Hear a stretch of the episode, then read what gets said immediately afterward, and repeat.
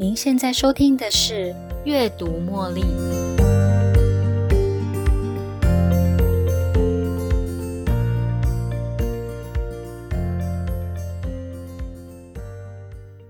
我还蛮欣赏 Celine Dion 的歌声，在偶然的一次机会里，正巧在电视听到 Celine Dion 唱的一首歌，因为版权的问题，无法在这边为大家播放。他的歌词是这样的。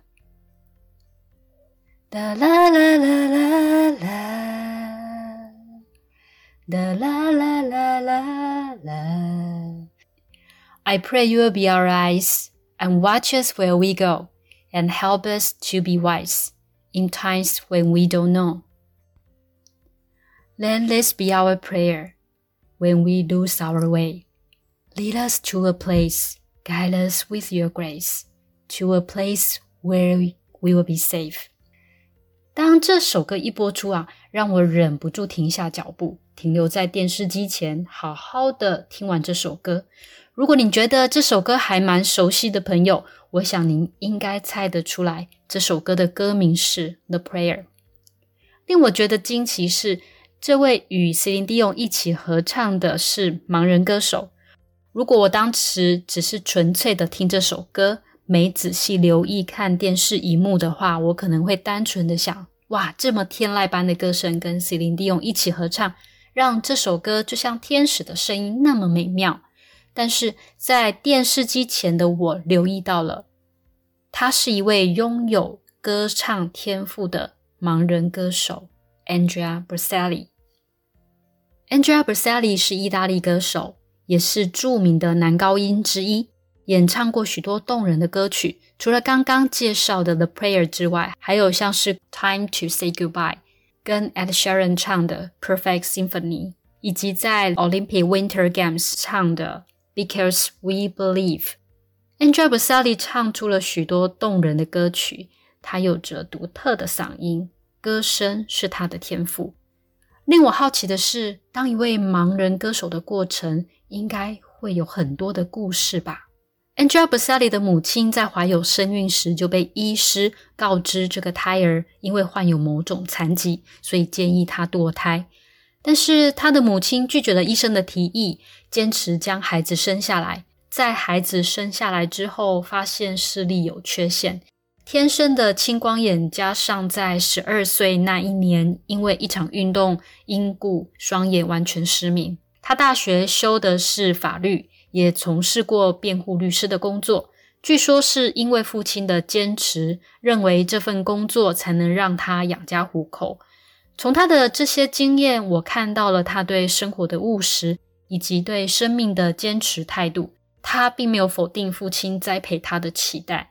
不可否认，他父亲的想法套用在资本主义的社会上是对的。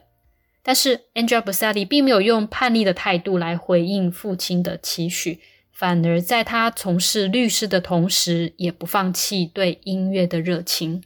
他也将父母亲对他的爱延续到自己孩子身上，倒不是坚持要孩子跟随他的脚步，继承他的事业，或是期待孩子能在音乐的领域上成为专家。他让孩子从小接触音乐，单纯知道音乐是一个人的珍贵礼物，音乐能塑造一个人良善的心灵。对一个人在文化与艺术上的意义十分重大。Angela Bocelli 在一次的媒体访问中提到了对于人生的许多看法。如果各位有兴趣，可以在 YouTube 上面观看，我将链接放在最下面，提供给有兴趣的朋友做参考。以下是采访的许多观点：第一，关于职业，他的父亲曾经对他说。当人们告诉你你唱的不错，这对于一位想要以这个行业来过活的人而言一点意义也没有。但是当人们愿意为你的歌声买一张票，歌手才能是你的职业。他也同意父亲的坚持，理解一开始从事艺术相关行业是一种赌注。当自己不成功，没能得到别人的欣赏，你就什么都没有。所以，律师的工作能成为他职业生涯的另一个选项。即便现在不当律师了，这些法律知识到目前为止也都十分受用。第二，关于批评 Angela Bassali 并不是从主流音乐相关科系的背景出身，所以在他成为备受瞩目的歌手同时，严苛的评论也从四面八方接踵而来，批评他的声音，还有处理音乐的方法等等。他知道正面或负面的评论都是这一行的其中一部分。如果负评是带有建设性的，他也会心怀感激的接受。如果别人的酸言酸语会影响到自己的表现，那他也就不必选择这个职业了。第三，关于信仰，生命有它的意义，他不相信意外，他认为每件事背后一定有它的意义跟原因。就像我们有时钟工匠的设计，才会有时钟的出现一样的道理。生命也有背后的意义存在，即便我们能活到一百岁。但是，相较其永恒，这一点也微不足道。谈到生命的意义，他认为自己的歌声是恩赐的礼物，所以他有责任分享给任何想要听他歌声的人。回首过去，他说啊，他的生命经验实在是太丰富了，他得到了太多，拥有着幸福的家庭，支持他的家人跟粉丝，所以他也应该要回馈这个世界。第四，关于价值观。Angela Bassali 现在应该算是非常富有的名人，他大可跟其他的巨星一样，住在自己的私人山庄，悠闲的度过下半生。但是在二零一零年，世界另外一头的海地大地震画面将他唤醒了。当时的他心里想着，应该能够做一些事来帮助这些受创的人们。于是，在隔年，也就是二零一一年，他创立了基金会。The Andrea Bersali Foundation，目前这个基金会还在积极的帮助世界上其他需要的人，利用教育或是其他工具来协助弱势族群。Andrea Bersali 仍然利用自己的天赋，带给他的生命以及世界更大的意义。基金会提供世界希望，他始终相信，一个能为世界带来更大正向意义的地方，上帝也会在那里。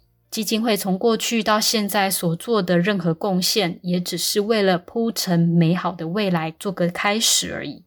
他在采访中也说，他最骄傲的是拥有能够触摸到人心的能力，而他的成就也取决于拥有能够为世界尽一份心力的力量。第五，关于 COVID-19，曾经也遭受过 COVID-19 的折磨，现在都安然无恙。但是他知道世界上的其他地方的人并没有能够像他这么的幸运。他觉得当其他人还没渡过难关的时候，不能只有自己没事就好。不过他也知道这些痛苦一定都会过去，因为从过去到现在，我们经历了太多的天灾跟人祸。科技的进步也让我们得以幸免于难。所以，即便现在受困难过，我们还是要放眼未来，因为。未来就有希望。第六，关于信任，曾经有记者问过他：“你相信你的翻译员吗？”他的回答让我觉得十分的赞赏。他说：“生命是用来教导我信任的重要性，所以我相信这些受过专业训练的翻译员。”信任对 Andrea Bassali 有多么重要呢？我们可以从他创建的基金会宗旨里面看到端倪哦。如果有兴趣造访基金会的网站，上面是这么写的：The trust we aspire to, and the trust we ask for, the trust we give, and the trust we live by。我们渴望信任，给予信任，也凭借着信任活下去。以上是 Andrea Bassali 在采访中关于人生的想法。Angela Bassali 的父母带给了他许多正向价值的典范。父亲的务实，加上母亲还在他还是个胎儿的时候就为他注入满满的爱，让先天有双眼缺陷的他还能看到世界的良善本质。不仅如此，还靠着自己的天赋用来弥补世界的其他缺陷。虔诚的信仰也让他一路走来始终如一。他总是谦虚的认为自己的天赋，再加上这种种的能力，全部都要归功于信仰。最后有几个问题想要问问大家：你知道自己的天赋和使命吗？你能展现自己的天赋，让天赋成为你完成使命的工具吗？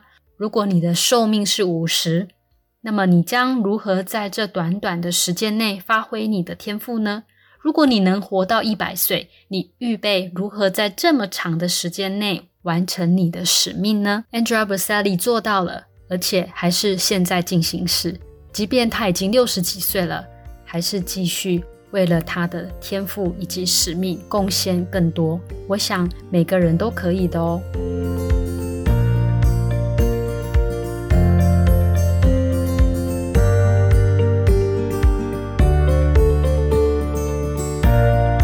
又到了节目的尾声，如果你喜欢今天的节目，邀请您在 Podcast 留下五星评论、订阅并分享这个频道给您的好友。如果您有其他的反馈或想法，也欢迎留言给我。您的这些反馈都将成为背后那一股支持着我坚持不懈、持续创作、提供更优质内容的动力。感谢您的收听，我们下一期再见喽，拜拜。